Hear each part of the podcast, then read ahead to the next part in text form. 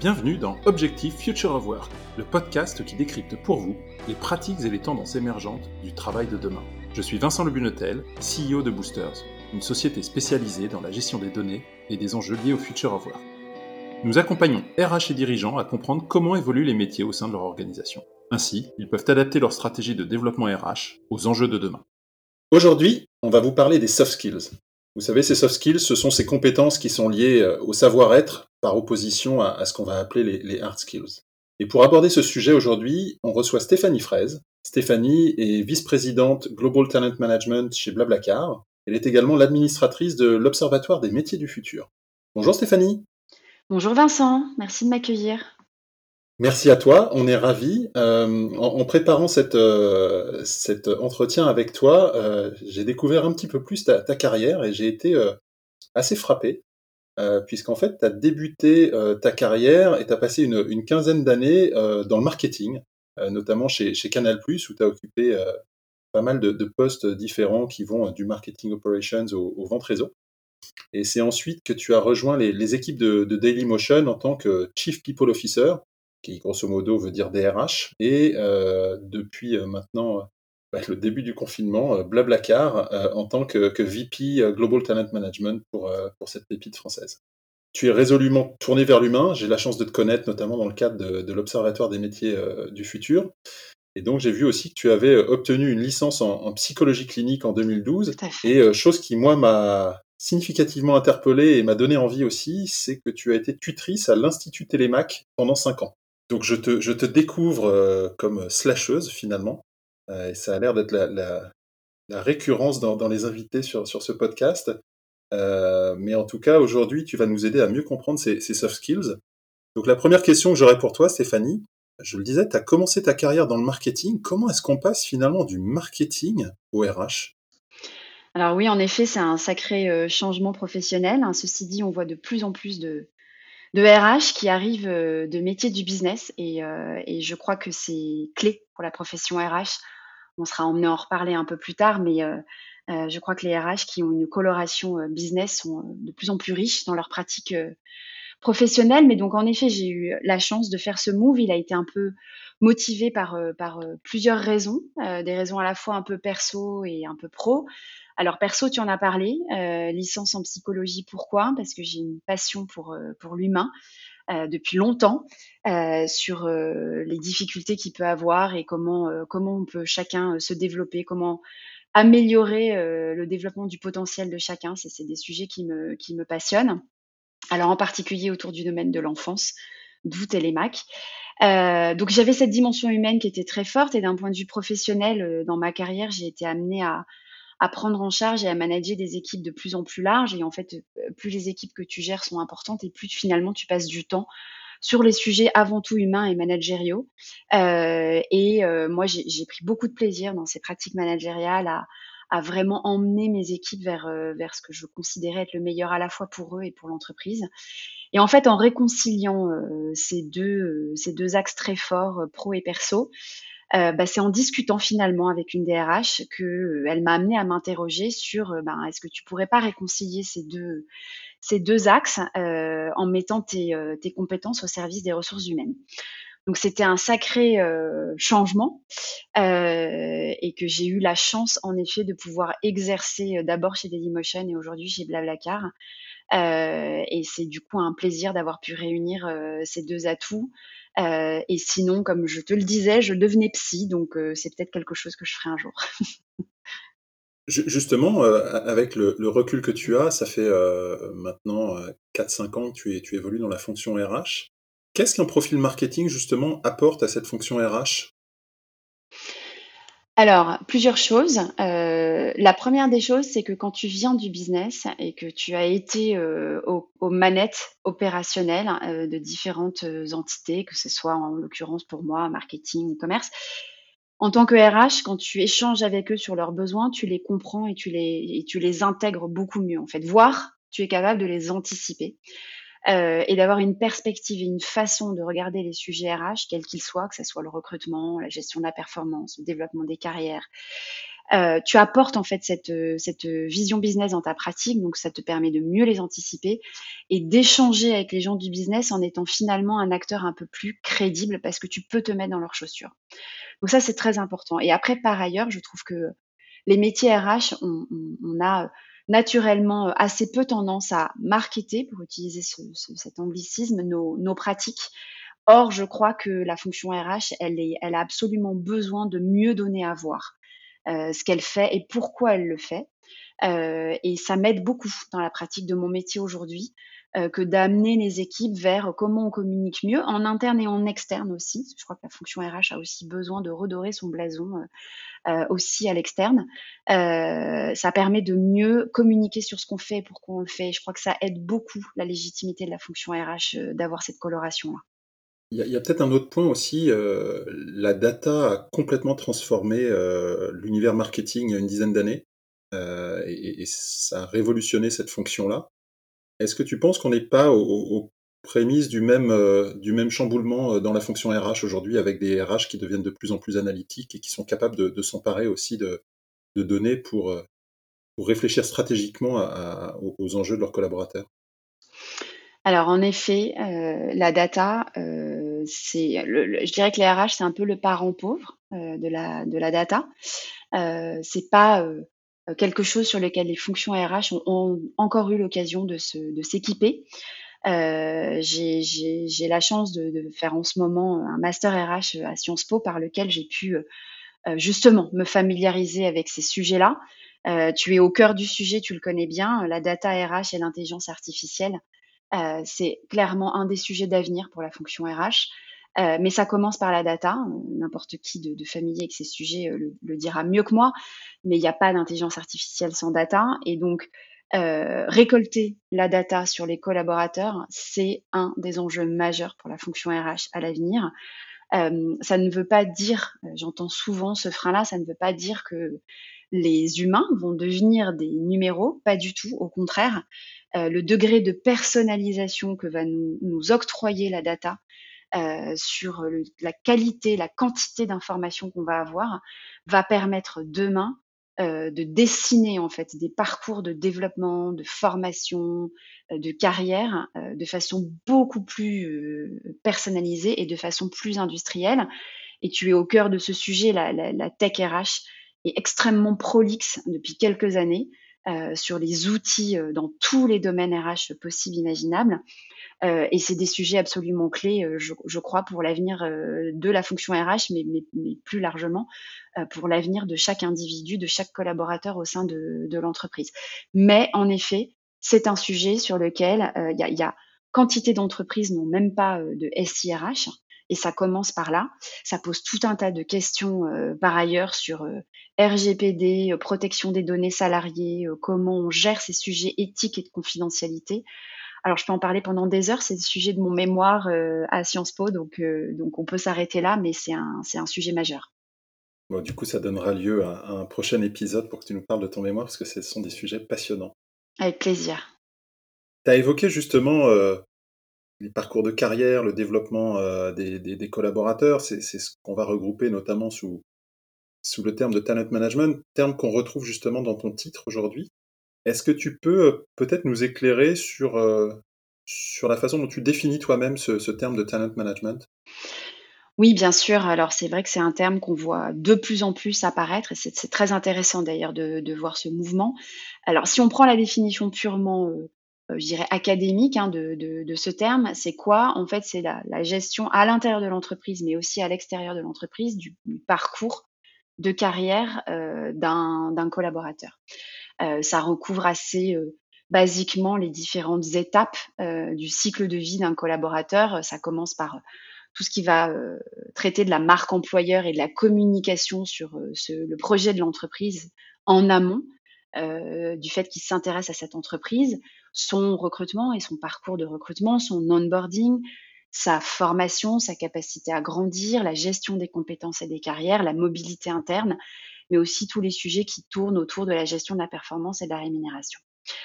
Alors pourquoi est-ce que euh, on voit apparaître de plus en plus en fait ce, terme? C'est aussi euh, la fonction RH qui a mûri en fait dans, sa façon d'agir au sein de l'entreprise.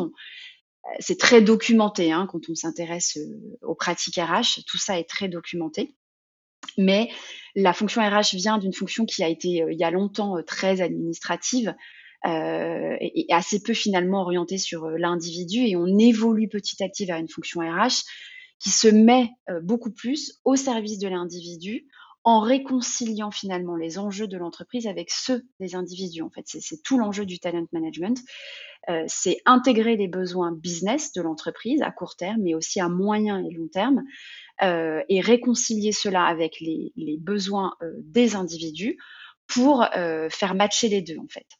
Euh, et ça, c'est tout l'enjeu du, talent management, c'est d'être capable de réconcilier ces deux, ces deux enjeux clés euh, et de permettre à la fois aux individus de s'épanouir euh, dans l'exercice de leur métier, dans la culture de l'entreprise, mais tout en faisant en sorte que les accompagnements individuels vont se faire aussi au service des enjeux business de, l'entreprise.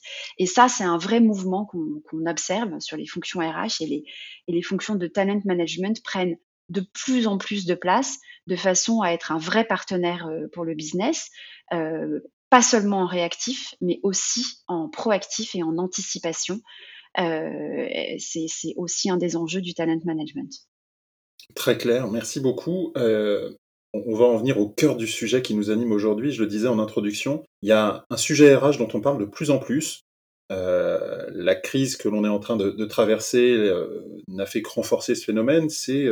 C'est ce qu'on va appeler les, fameuses soft skills. je pense que c'est un terme qui reste encore pour beaucoup euh, relativement flou, encore un anglicisme d'ailleurs, euh, après talent management. Euh, mais finalement, toi qui travailles sur, sur ces sujets de talent management, est-ce que tu pourrais déjà nous dire ce qu'on entend, essayer de nous définir ce que c'est qu'une compétence soft, et puis peut-être nous aiguiller aussi sur le, le, pourquoi on en parle tant de cette, de cette fameuse compétence soft Qu'est-ce qui fait qu'il y a une telle hype autour de ce sujet? Alors oui, en effet, euh, après talent management, les soft skills, c'est aussi un, terme qu'on entend beaucoup. Euh, alors peut-être pour commencer par en effet définir de, quoi on se parle, c'est important. Euh, il y a beaucoup de définitions qui circulent, mais globalement, on pourrait les résumer autour d'une notion centrale qui est que ce sont les compétences qu'on appelle comportementales. ce sont les compétences avant tout personnelles et individuelles, euh, qui souvent ont trait aux émotions, au, au comportement des individus, euh, euh, et qui s'opposent aux compétences qu'on appelle les compétences vraiment métiers, techniques ou dures, le terme anglais étant hard skills, euh, et qui ont un lien direct finalement avec euh, l'exercice d'un métier. Ce sont des compétences qui sont en général plus facilement identifiables et mesurables. Et c'est vrai que historiquement, euh, c'est plutôt comme ça que les métiers ont été définis. Quand on regardait les descriptions de postes euh, il y a encore quelques temps, euh, on ne parlait que des compétences techniques vraiment liées à l'expertise du métier.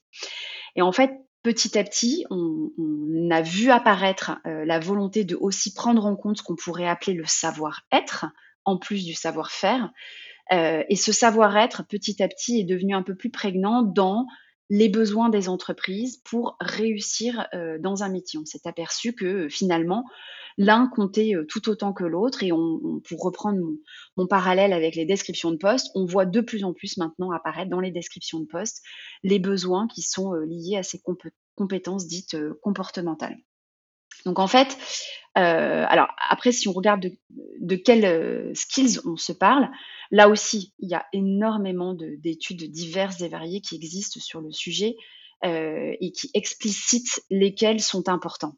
Euh, je voudrais faire référence à au moins l'un d'entre eux qui me semble quand même être, être de nature, être gardé, euh, qui est le World Economic Forum qui a publié récemment en 2019 dans un rapport qui s'appelle Future of Work, euh, ils ont recensé en fait ce qui selon eux sont les 10 euh, compétences euh, comportementales clés. Alors je peux en citer certaines comme l'innovation, l'apprentissage, la pensée critique, le leadership, l'intelligence émotionnelle, on, reparlera de celle-là en particulier, sont en effet identifiées par notamment le World Economic Forum, mais par aussi de nombreuses études qui peuvent exister sur le sujet, comme étant les compétences clés sur lesquelles il est important de se développer. Alors, peut-être pour justifier un peu plus pourquoi c'est important, encore plus important aujourd'hui qu'avant, euh, dans, notre, dans notre observatoire des métiers du futur, on, en parle beaucoup et on a d'ailleurs récemment édité un livre blanc que je vous invite tous à aller euh, consulter. Euh, et on revient notamment sur ce sujet-là. En fait, il y a une obsolescence programmée des métiers et donc des compétences techniques qui sont associées à ces métiers. Euh, on sait que nos métiers vont changer, vont en partiellement disparaître, voire totalement disparaître pour certains. Et donc, continuer aujourd'hui à ne s'attacher que aux compétences techniques associées à ces métiers n'a pas de sens parce que concrètement, on en aura peut-être plus besoin demain. Par ailleurs, on a, une inconnue totale hein, sur les métiers du demain. Je, citerai un chiffre qu'on cite dans notre livre blanc, qui est l'étude conduite par Dell, euh, qui nous disait qu'en 2030, 85% des métiers euh, qu'on nous aurons en 2030 n'existe pas encore aujourd'hui. Donc on voit bien que c'est quand même compliqué aujourd'hui de se former sur l'expertise requise sur des métiers qu'on ne connaît pas encore. Par contre, ce qu'on sait du coup, c'est que euh, on va devoir tous euh, s'adapter continuellement à ces changements qu'on va qu'on va connaître et que pour certains on ne connaît pas encore. et on va donc devoir non seulement s'adapter, mais aussi apprendre en continu. Et donc investir euh, en tant qu'entreprise, en tant que RH, sur euh, ces compétences-là, par exemple, les deux que je viens de citer, euh, être capable de s'adapter et être capable d'apprendre en continu de façon autonome et proactive. pour ne citer que ces deux-là, c'est extrêmement important. et c'est des paris qui paieront sur la suite parce que investir sur ces sujets-là, de fait, permettra de mieux préparer euh, les collaborateurs au changement, euh, au changement à venir. Je voudrais citer également en matière de recrutement, euh, puisque j'en ai parlé au tout début de, mon introduction sur ce sujet-là. il y a pas mal d'études qui circulent, mais je voudrais citer au moins celle de Monster qui a été conduite il y a, y a, à peu près un an. Plus de 50% aujourd'hui des recruteurs considèrent que c'est un critère déterminant de choix d'un candidat que d'évaluer les compétences comportementales. Et 90% sont même euh, convaincus que ça prendra encore plus de place euh, au travail. Donc on voit bien que c'est une tendance de fond, ça n'est pas un effet de mode. Euh, et c'est très important que les RH et les entreprises s'emparent de ce sujet pour préparer l'avenir. Super clair. finalement, ce que tu nous décris, c'est l'origine même du titre de notre podcast, c'est-à-dire le, Future of Work. Euh, et, dans ce Future of Work, on va parler effectivement de l'évolution de ces métiers, du fait que de plus en plus de tâches et donc de compétences à mobiliser euh, sont en train de disparaître, les fameuses euh, compétences techniques, avec une obsolescence programmée. On va parler de nouveaux modes d'organisation de travail, et on l'a vu d'ailleurs avec la crise qui nous impacte aujourd'hui, on a recours de plus en plus au télétravail aussi. Ça suppose très probablement aussi d'avoir des, des compétences spécifiques à mobiliser. Euh, et donc face à tous ces changements, est-ce qu'il y a finalement peut-être des, soft skills qui te semblent prioritaires ou qui seraient euh, plus importantes euh, Est-ce que tu peux aiguiller peut-être nos, auditeurs sur, sur celles qui te semblent les, plus clés dans la réussite professionnelle? Oui, bien sûr. Alors, je, pense qu'après, on, aura peut-être l'occasion d'y revenir un peu plus tard dans notre entretien. Je pense que ça va être aussi très important que chaque entreprise le, définisse euh, en fonction de ses besoins, de sa culture, mais, mais de façon générale, euh, il y a quand même des éléments communs. Euh, le premier, qui n'est pas complètement un soft skills, mais qui va être très lié tout de même, c'est que toute, toute, cette évolution sur le future of work dont on se parle, l'impact du digital, on a parlé tout à l'heure de, l'intelligence artificielle, de la data, on voit bien qu'il y a des mouvements quand même assez de fond euh, et impactants qui vont arriver. Et donc, la première des choses, c'est ce que j'appelle moi l'acculturation digitale, euh, me semble absolument essentielle. Euh, certaines entreprises sont très au fait de ça. Nous travaillons tous les deux dans des entreprises tech, euh, donc on est assez familier, mais, une grande partie des entreprises ne le sont pas forcément. Et c'est pas l'affaire d'un chief digital officer ou d'une entité digitale. En réalité, l'acculturation digitale devrait être le fait de, d'absolument toutes, toutes les entreprises parce que c'est important de comprendre de quoi on se parle, c'est important de comprendre les impacts que ça va avoir et de justement pouvoir anticiper quelles sont les compétences qu'on va devoir développer euh, en fonction de l'impact que, que ce digital aura sur euh, les métiers de, l'entreprise. Alors ensuite, si on se place maintenant d'un point de vue de, l'individu, j'en ai un petit peu parlé tout à l'heure. Pour moi, les deux qui sont absolument clés, c'est premièrement euh, l'autonomie, la prise d'initiative dans la capacité à apprendre. Euh, on est en train de changer, on le voit aussi dans le management, dans les pratiques RH, on est de moins en moins dans des organisations, des modes de fonctionnement, comme ça a pu être le cas par le passé, euh, qui sont euh, directives en mode, excuse-moi de cet anglicisme encore top-down, euh, et on doit aller vers plus de place pour que le collaborateur puisse, de façon autonome, faire son propre chemin, définisse en fonction de ses besoins quel va être le, parcours dont il va avoir besoin, quelles sont les formations dont il va avoir besoin. On a aujourd'hui des plateformes digitales de, de, formation ouvertes euh, qui permettent à chacun d'aller euh, se former.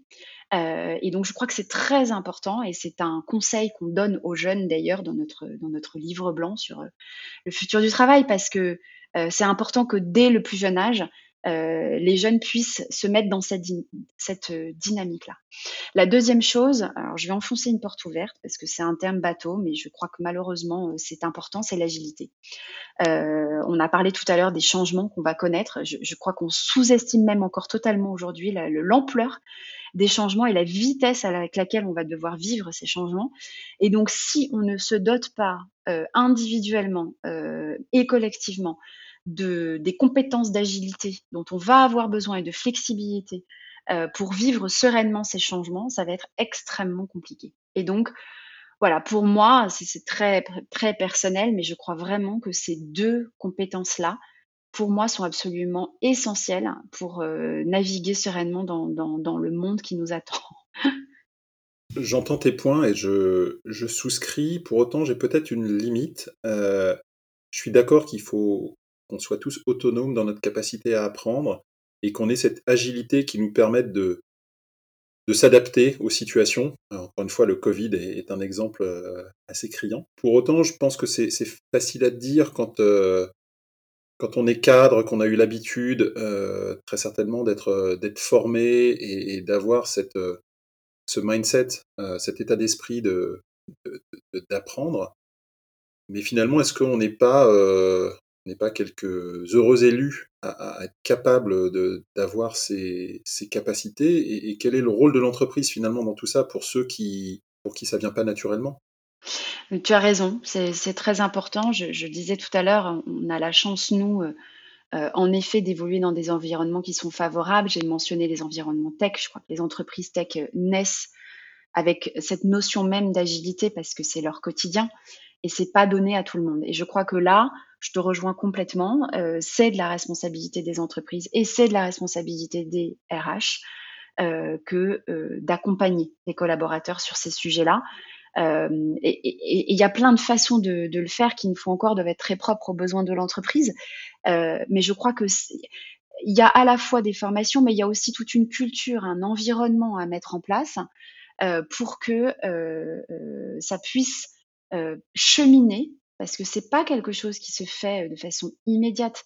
Euh, ça prend du temps, ce sont des, euh, mouvements de fond dans les organisations, dans les façons de travailler, dans la maturité, tu le disais, des individus à être capables de se projeter là-dedans. Et c'est pas forcément évident quand c'est quelque chose qu'on n'a pas eu l'habitude de faire. Et donc, je crois qu'il faut aussi se donner ce temps-là, euh, accepter que ça prenne du temps, mais mettre en place toutes les conditions pour le faire. Euh, parce que si tu ne commences jamais, en effet, tu es amené à vivre des changements brutaux auxquels tu ne t'es pas préparé. Tu as mentionné la période qu'on vient de connaître avec la Covid, euh, qui a été euh, d'une brutalité sans nom pour beaucoup d'entreprises qui ne s'étaient pas préparées à vivre des changements aussi importants. Et donc, si tu n'as pas un minimum planté les graines de d'être capable d'évoluer dans ce type d'environnement changeant, c'est compliqué et ça se, prépare, ça s'anticipe et ça se gère petit à petit. Merci beaucoup pour, euh, ces précisions. Euh, tu l'évoquais tout à l'heure quand tu définissais euh, les missions dévolues au, talent management. la première d'entre elles, avant même de pouvoir gérer des collaborateurs, c'est de les recruter. Justement, quand on recrute un collaborateur ou même qu'on envisage une mobilité interne, tu nous laisses donc entendre que la capacité à évaluer les compétences soft devient primordiale. Tu as d'ailleurs cité tout à l'heure l'étude Monster à ce sujet. Mais comment est-ce qu'on va détecter ce potentiel chez le candidat? Comment est-ce que quelque chose justement qui est du, ressort du comportement peut être euh, évalué et mesuré? Donc oui, en effet, euh, sur le sujet du recrutement, euh, c'est un élément important. Je l'ai dit tout à l'heure, les compétences comportementales sont plus difficilement identifiables et mesurables. En tout cas, c'est moins évident que les compétences dites techniques qui, elles, à l'inverse, sont beaucoup plus facilement visibles. Ça ne veut pas dire pour autant qu'on ne peut pas le faire, bien au contraire. Euh, donc en fait, je pense que la première des choses à faire, euh, c'est extrêmement important de les identifier dans l'entreprise, au niveau déjà global de l'entreprise et peut-être même au niveau de chacun des postes. De quelles compétences on se parle et pourquoi est-ce qu'elles sont importantes et par quoi elles se caractérisent. Euh, si je reprends l'agilité, je travaille chez Blablacar, euh, je vais être amené à être euh, un business developer. Euh, ça veut dire quoi être agile? Et donc on le caractérise. Ça c'est déjà la première des choses. Et on est aligné au niveau de l'ensemble du processus de recrutement sur comment on va pouvoir mesurer cette, cette compétence-là. Il faut le traduire dans la fiche de poste. Et ensuite il va falloir s'assurer qu'au niveau de chacune des étapes du processus de recrutement, on a, euh, alors nous on appelle ça des, des, scorecards, chacun l'appelle comme il le souhaite, mais on, s'attache à ce qu'à chacune des étapes du processus de recrutement, on a une liste de questions qui permettent de vérifier très concrètement euh, ce que veut dire chacune des compétences qu'on va rechercher. Euh, et on s'assure à ce que ces, ces, étapes soient complémentaires les unes les autres et évidemment ne soient pas redondantes. Et donc en fait, on va demander au candidat de se positionner euh, par rapport aux questions qu'on va lui poser. Il y a plusieurs façons de le faire. On va lui demander de se projeter sur une situation. On va lui demander de nous dire comment il réagirait par rapport à une situation. Euh, et donc, en fait, la façon qu'il a de, nous répondre va nous permettre de, d'évaluer dans quelle mesure la nature de ces réponses est, euh, alignée avec euh, notre besoin. Certaines entreprises vont plus loin hein, dans les processus de recrutement. Il peut y avoir des mises en situation réelles, il peut y avoir ce qu'on appelle du gaming. Il y a, plusieurs façons, il y a même des outils. toi qui travailles dans la tech RH, tu es peut-être familier avec cela, mais il y a aussi des, entreprises qui commencent à monter des solutions euh, techniques qui nous permettent d'aller euh, mesurer euh, ces compétences comportementales. Donc en fait, on, le voit bien, c'est un domaine dans lequel on va se professionnaliser petit à petit, mais il y a déjà aujourd'hui des façons de le faire. Ça me semble extrêmement important que les acteurs du recrutement précisément sur ce sujet soient formés à ça et soient capables de détecter ce que j'appelle les signaux faibles parce que quand on parle de compétences comportementales, c'est aussi ça.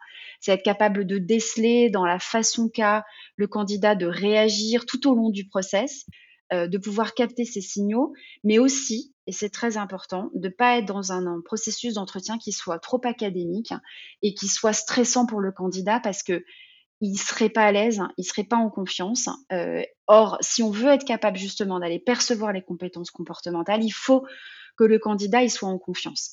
Euh, et c'est vraiment un enjeu majeur parce qu'on doit être dans une relation d'égal à égal. On doit se donner les moyens de part et d'autre de cerner euh, si on, s'oriente vers une collaboration qui va donner le meilleur pour chacun de part et d'autre. Il ne faut pas que le candidat se survende, euh, il ne faut pas non plus qu'il se sous-vende, donc il faut qu'il soit en confiance et il faut que l'entreprise soit capable de percevoir au travers de ce processus l'authenticité finalement du candidat et c'est très important. Alors du coup, si c'est si, si important que ça, je pense qu'on peut s'accorder sur ce point, euh, se pose ensuite la, question de la formation parce que euh, on va vouloir faire monter en, compétences euh, nos collaborateurs. Ça fait d'ailleurs partie d'une des missions et de, responsabilités sociétales des entreprises que de faire grandir ses employés, et de travailler sur leur employabilité justement. Mais comment est-ce qu'on forme aujourd'hui aux soft skills? Et finalement, qui est-ce qu'on va viser? Est-ce que c'est limité uniquement aux managers? Ah non, surtout pas. Euh, mais tu as raison de poser cette question parce que euh, les managers euh, sont parfois plus ou mieux traités que le reste de, l'entreprise ou font l'objet d'un peu plus d'attention. Je, crois que ce sujet dont on se parle aujourd'hui des compétences comportementales, elles concernent tout le monde, euh, absolument tout le monde, et quels que soient d'ailleurs les environnements de, travail. Euh, les managers, bien sûr, dans leur pratique managériale et dans leur capacité à aller travailler sur ces compétences comportementales, euh, ça nécessite évidemment que les managers soient formés à ça. J'ai parlé tout à l'heure de détection des signaux faibles ça me semble absolument clé que les managers soient, dotés d'une capacité euh, à le faire. Mais de façon générale, euh, ce sujet-là concerne absolument tout le monde. Alors, peut-être, comme je l'ai dit sur la partie recrutement, ce qui est extrêmement important, c'est tout d'abord de bien les définir. De quels soft skills on se parle en fonction de l'entreprise, en fonction de sa culture, en fonction des enjeux business qu'elle a. Euh, et ensuite, ce qui est important, c'est que chacun, chaque individu, soit euh, capable, euh, soit de façon individuelle, soit avec l'aide de son manager, de s'évaluer et de se dire bon bah voilà, je reprends l'exemple de l'agilité. Moi aujourd'hui, quand je traduis l'agilité en termes de comportement observable au sein de l'entreprise, est-ce que je me reconnais dans ce comportement-là? Est-ce qu'aujourd'hui, je considère que je suis au bon niveau de maîtrise de cette compétence-là? En fonction de ça, évidemment, on va pouvoir accompagner à partir de là le collaborateur. Et il y a plein de façons de, le faire. Euh, ça peut en effet être une formation, mais je ne crois pas que ça suffise. Euh, il y a aussi un accompagnement du manager. C'est pour ça qu'on se parlait de la formation des managers. Bien sûr qu'elle est clé parce que c'est ce qui va leur permettre de développer leurs collaborateurs et de les accompagner sur ce chemin de montée en compétences. Euh, mais ça peut aussi être euh, euh, du mentoring au sein de l'entreprise euh, par quelqu'un qui est particulièrement à l'aise dans ce domaine-là.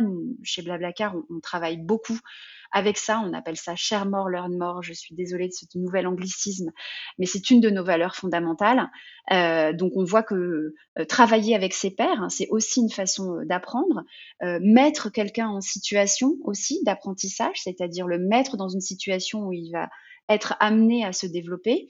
Euh, c'est une, il y a, moult façons en fait de, pouvoir euh, grandir sur ces compétences comportementales. C'est l'avantage, euh, c'est qu'elles peuvent être partagées par d'autres euh, et elles peuvent être, euh, elles peuvent faire l'objet d'observations qui permettent à chacun de, se développer. Alors, par exemple, nous, chez, Blablacar, la façon dont on, l'a géré, c'est ce qu'on a fait, en fait. C'est-à-dire qu'on a, on a identifié, en fait, ce qui nous semblait être les, bonnes compétences comportementales.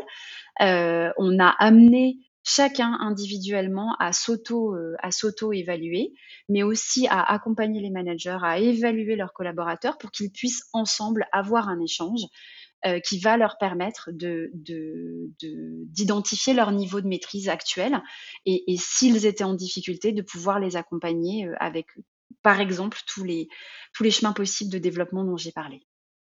Et, justement, donc tu, nous expliques qu'il faut, euh, qu'il faut définir, notamment en lien avec la culture de l'entreprise, les soft skills dont, dont l'organisation va avoir besoin. Et comment est-ce qu'on arrive à justement définir ces fameuses euh, soft skills, savoir euh, finalement euh, chez moi de quoi j'ai besoin ou de ce que va avoir besoin un industriel ou autre? Alors, j'ai une conviction profonde, moi, c'est que c'est très lié à la culture en premier lieu de l'entreprise. J'ai donné l'exemple de, cette valeur chez Blablacar du share more, learn more. Euh, et donc, euh, en effet, euh, on retrouve ça ensuite dans les compétences clés qu'on souhaite développer. Donc, je crois que ça part d'abord de la culture et ensuite, il y a une réconciliation à faire avec les enjeux business et les métiers de l'entreprise. on s'est parlé d'agilité. comme je l'ai dit tout à l'heure, ça peut sembler bateau et, et vu et revu. Il n'empêche que nous évoluons dans un environnement tech qui est particulièrement bousculé, encore plus aujourd'hui avec la crise que l'on connaît. Nous sommes amenés à reconsidérer en permanence nos décisions, notre stratégie, les objectifs. c'est quand même compliqué de se projeter. Et donc, si on n'a pas amené nos collaborateurs à être capables d'évoluer dans cet environnement changeant, on va avoir des gens qui souffrent et on va avoir une entreprise qui ne performe pas. Donc pour moi, les soft skills, c'est une réconciliation de quelle est la culture qu'on veut mettre en place et donc quelles sont les compétences comportementales dont on a besoin qui illustrent en fait cette culture et qui soutiennent cette culture et quels sont les enjeux de l'entreprise euh, qu'on doit réconcilier euh, au, travers de ces, euh, au travers de ces exemples que j'ai donnés. Ensuite, pour y travailler, on peut avoir un, un mode de définition qui peut être assez inclusif. Nous, on a travaillé ça avec des groupes de collaborateurs en atelier d'intelligence collectif. Et je crois que c'est euh, très important d'être euh, sur ce mode de travail inclusif pour que ça ne soit pas un process qui vienne du haut et qui est décorrélé des besoins et de la réalité des, collaborateurs. Est-ce que euh, on a touché du doigt l'agilité et donc le besoin de s'assurer que ces collaborateurs vont être capables de réagir à des crises ou des situations nouvelles? Une situation nouvelle qu'on a tous vécue, c'est le recours au télétravail, euh, qui est quelque chose euh, pas forcément si nouveau pour nos organisations, parce qu'on a cette culture du travail à distance et, de l'agilité, mais de façon quand même plus globale, on n'est quand même pas un pays dans lequel euh, le recours au télétravail était, culturellement la panacée. Est-ce que justement tu, as vu une émergence de besoins nouveaux en termes de soft skills liés à ce travail à distance? Alors, je peux mentionner, j'en ai un qui me vient à l'esprit directement, euh, qui est dont j'ai parlé tout à l'heure, qui est la capacité à capter les signaux faibles. Euh, je crois que quand tu es en physique, c'est beaucoup plus facile de les capter, euh, parce que tu les gens sont là et tu as tu tu tu tu as accès, je dirais, à leur niveau d'énergie, au non-verbal, à tout ce qui te permet finalement de comprendre où l'individu en est, comment il réagit par rapport à des sujets sur lesquels tu es en train d'échanger. Et en fait, tout ça, quand tu es en télétravail, euh, tu n'y as plus accès. Tu es derrière un écran. Tu n'as pas forcément derrière de vidéoconférence pour tout le monde. Je connais euh, beaucoup euh, d'amis qui évoluent dans des environnements où, ils sont pas connectés en vidéo, donc tu n'as plus accès au visage des gens. Donc c'est absolument dramatique parce qu'en fait, tu, toute cette matière dont je parlais qui est non visible, tu n'y as plus accès. Et donc, s'assurer que les managers sont sensibilisés à ça, que les collaborateurs ont également conscience que leur environnement de travail n'a plus accès à ça, et se donner les moyens du coup de pouvoir évoquer ces sujets spontanément. Ça semble bête, mais commencer une réunion en prenant cinq minutes pour demander à chacun comment il va, est-ce qu'il a des difficultés, que ce soit dans son travail ou dans sa vie personnelle, qui sont des choses qui avant se faisaient de façon totalement informelle, c'est absolument clé ça, participe en fait du soin à apporter aux salariés, à s'assurer de leur bien-être. Euh, et, spontanément, c'est ce qui m'est venu à l'esprit parce que je crois que, c'est une matière euh, que, nous n'avons plus à disposition de façon naturelle et spontanée. Ça veut donc dire qu'il faut la provoquer et aller la chercher. Et ça, c'est c'est quelque chose à, infuser dans la culture de l'entreprise, mais c'est aussi quelque chose sur lequel il faut amener les managers, s'ils ne le font pas spontanément, s'assurer qu'ils le fassent, parce que sinon tu perds le lien avec la personne et puis tu peux aller au devant aussi de difficultés un peu plus conséquentes euh, si tu ne vois pas les, difficultés de ton collaborateur. Je ne sais pas si ça répond à ta question. tout à fait. C'est vrai que c'est des enjeux. Non, non, tout à fait. Et c'est là où on voit justement ce, ce côté critique de, de ce qu'on appelle les soft skills euh, et, cette adaptation nécessaire face à, à une situation extraordinaire et, et, même dans les enjeux managériaux, être capable d'insuffler une vision, euh, une dynamique euh, à ses équipes à distance par opposition à, le faire de, de, façon présentielle, ça requiert la mobilisation d'autres compétences et c'est très intéressant, je trouve, ce, ce sujet. Mais tu sais, c'est la chance, euh, je crois qu'on est nombreux à le dire, euh, je cette crise évidemment est dramatique, euh, sur tout un tas d'aspects, mais je crois que, si on veut voir le côté positif des choses, elle a eu un mérite énorme, c'est d'accélérer, certes de façon un peu violente, des transformations qui sinon auraient mis des années, pour pas dire des dizaines d'années à s'opérer. Le télétravail est un exemple. L'attention aux soft skills dont on se parle, je, pense que c'est criant en fait. Euh, c'est-à-dire que si tu ne travailles pas sur ces sujets-là, euh, ça va devenir extrêmement compliqué pour ton entreprise de continuer euh, à naviguer dans cet environnement d'incertitude. Et, donc à ce titre, je trouve que c'est une opportunité en tout cas dont il faut se saisir pour voir le côté positif des choses, dont il faut se saisir pour justement accélérer sur des sujets qui, sinon n'étaient pas priorisés euh, au niveau des entreprises. Et je crois que là, pour revenir à la fonction RH, je crois qu'elle a aujourd'hui une responsabilité euh, énorme, plus que jamais, elle en a souvent eu, mais plus que jamais, euh, pour faire avancer les entreprises sur ces sujets-là. C'est un, bon segue justement. quels sont selon toi les, enjeux actuels et à venir de cette fameuse fonction RH Alors ça, c'est un sujet qui me passionne. Euh, c'est une des raisons pour lesquelles j'ai eu envie de passer au RH. Je crois que la fonction RH, elle joue un rôle absolument essentiel, euh, en entreprise et je crois que malheureusement aujourd'hui, heu, on peut dire qu'elle euh, n'est pas en position de pouvoir impacter, favorablement et suffisamment les entreprises. Les DRH ne siègent pas toujours au CODIR, et c'est pas une question de comment dire? C'est pas une question de de pouvoir, hein, du tout.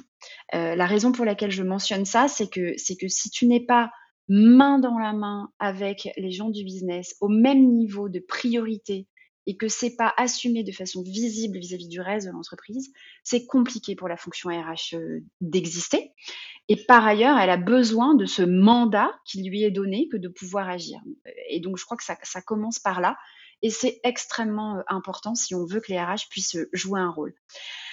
Et donc en fait, heu je l'ai mentionné, heu, pour moi, les RH, elles ont aujourd'hui un rôle majeur parce qu'en fait, elles sont petit à petit en train de de travailler, heu, de plus en plus main dans la main avec le business. Heu, on a parlé du talent management, heu, tout à l'heure. Heu, on a parlé aussi du fait que les RH sont de plus en plus composés de gens qui viennent du business et je crois que tout ça, c'est ce qui permet aussi à une fonction RH qui a souvent, heu, par le passé, on parle de RH bashing, c'est une réalité. La fonction RH a, par le passé, été beaucoup, heu, critiquée parce que justement, elle n'avait pas su, pu, pour tout un tas de raisons, heu, bonnes ou mauvaises, travailler main dans la main avec le business, être au service du business et je dirais même mieux, je l'ai dit tout à l'heure, heu heu, non seulement aligner euh, les moyens humains avec la stratégie de l'entreprise en sortant de cet administratif dans lequel elle a été euh, longtemps enfermée, pour se focaliser euh, sur le développement des talents aujourd'hui, mais aussi dans le futur. je crois qu'aujourd'hui, la, nouvelle marche que les RH doivent franchir, c'est être capable d'anticiper sur ce futur, être capable d'amener l'entreprise à, en fonction des scénarios de stratégie de l'entreprise, identifier quelles vont être les conséquences sur les enjeux humains pour être capable de les préparer dès aujourd'hui et éviter de, de, de les subir. Euh, et je crois que ça, c'est la crise qu'on vient de connaître est une opportunité euh, qui nous amène à réfléchir sur comment on peut anticiper demain sur ces changements majeurs et préparer les entreprises à mieux le vivre. Et ça, ça me semble absolument euh, clé et je suis convaincue que les RH vont s'emparer de, ça et devenir des acteurs euh, plus crédibles que jamais euh, dans les entreprises. J'ai aucun doute euh, quant au fait que tu sois d'ores et déjà en mesure de le faire.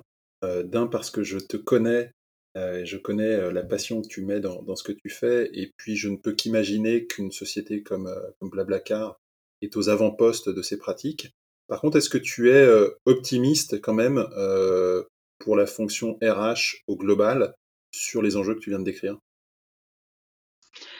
Alors j'ai un énorme défaut, c'est que je suis une éternelle, heu, optimiste, à la limite de l'utopisme. Heu, mais oui, j'en suis convaincue parce que je je je vois autour de moi, dans dans mon réseau, heu, tout le monde s'emparer de ces sujets-là, en fait et être de plus en plus convaincu euh, que nous avons, la fonction RH aujourd'hui, une opportunité à saisir pour montrer la valeur qu'on peut apporter. Et, euh, euh, par contre, c'est de notre responsabilité que de saisir cette opportunité et d'en faire quelque chose. Donc en effet, il y a, une action proactive à conduire. Mais je crois que les RH ont été sur le devant de la scène récemment, ce qui d'ailleurs pose d'autres problèmes. Hein. Beaucoup d'études qui circulent qui montrent à quel point les équipes RH sont fatiguées. Et donc, elles ont besoin d'être aidées. Euh, et donc, allouer des moyens, euh, aider les équipes RH en, en comprenant que c'est intelligent de leur donner des moyens pour travailler parce que ça va servir l'ensemble de l'entreprise, ça sera une des conditions de succès.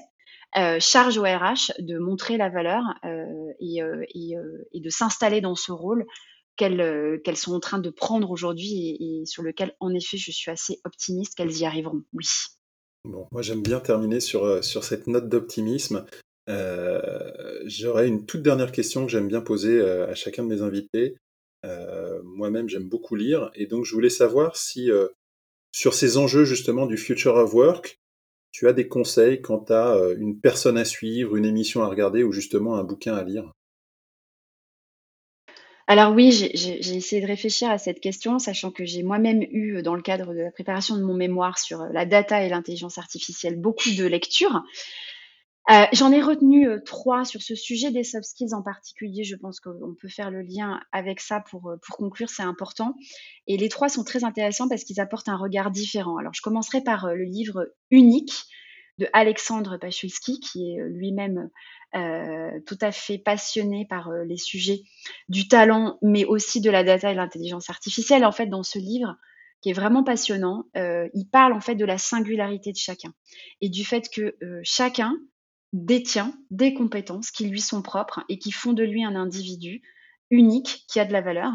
Euh, euh, et je crois que c'est très franco-français de regarder tout ce qui ne va pas. Et on a beaucoup de mal à regarder ce qui va. Et donc, je crois que ce livre est absolument clé pour, euh, pour ça. J'en citerai un deuxième, qui est très directement lié au sujet des, des, des, soft skills, qui est le livre de Jérémy Lamry, qui s'appelle Les compétences du 21e siècle.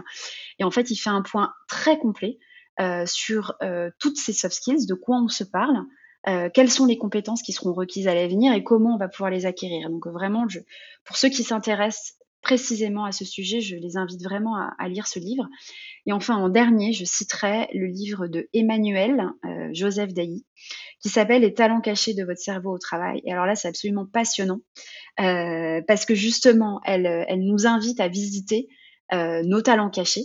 Et notamment, elle met en exergue un sujet euh, dont on a assez peu parlé et, qui est clé, qui est l'intelligence émotionnelle, un concept euh, qui là aussi semble être un phénomène de mode, mais qui va, je pense, de plus en plus faire parler de lui. Et on a quand même beaucoup de mal à parler des émotions au travail. Or, nous sommes tous des humains avec des émotions et savoir comment les gérer est absolument clé et c'est quelque chose qu'elle qu'elle évoque dans son livre et, que je vous invite vraiment à découvrir également. Merci beaucoup euh, pour, euh, pour tous ces conseils. Pour, pour l'anecdote, c'est euh, c'est le petit clin d'œil, mais Emmanuel est une de nos futures invitées sur, sur le podcast, donc je me réjouis à l'avance de pouvoir échanger avec elle sur ces sujets. Ah oui, et il faudra l'écouter avec attention. Je, je, tenais à te, à te remercier de nouveau pour, pour tout le temps que tu nous as consacré. J'ai trouvé l'échange absolument passionnant euh, et, donc je, te tire mon, un coup de chapeau. Euh, un grand merci pour, euh, pour la passion que tu nous as transmise sur ce sujet. si nos auditeurs veulent te contacter pour échanger sur ce sujet qui semble te tenir à cœur, quel est le, meilleur moyen aujourd'hui?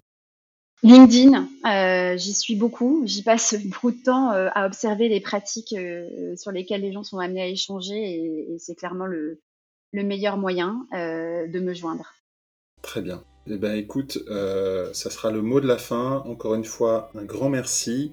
Et vous pouvez retrouver euh, toutes nos actualités, nos études ou nos, travaux de recherche sur notre site euh, www.boost.rs. Merci à toi, hein, Vincent, de m'avoir accueilli. Et je, je vraiment, c'est un plaisir d'échanger sur ces sujets-là.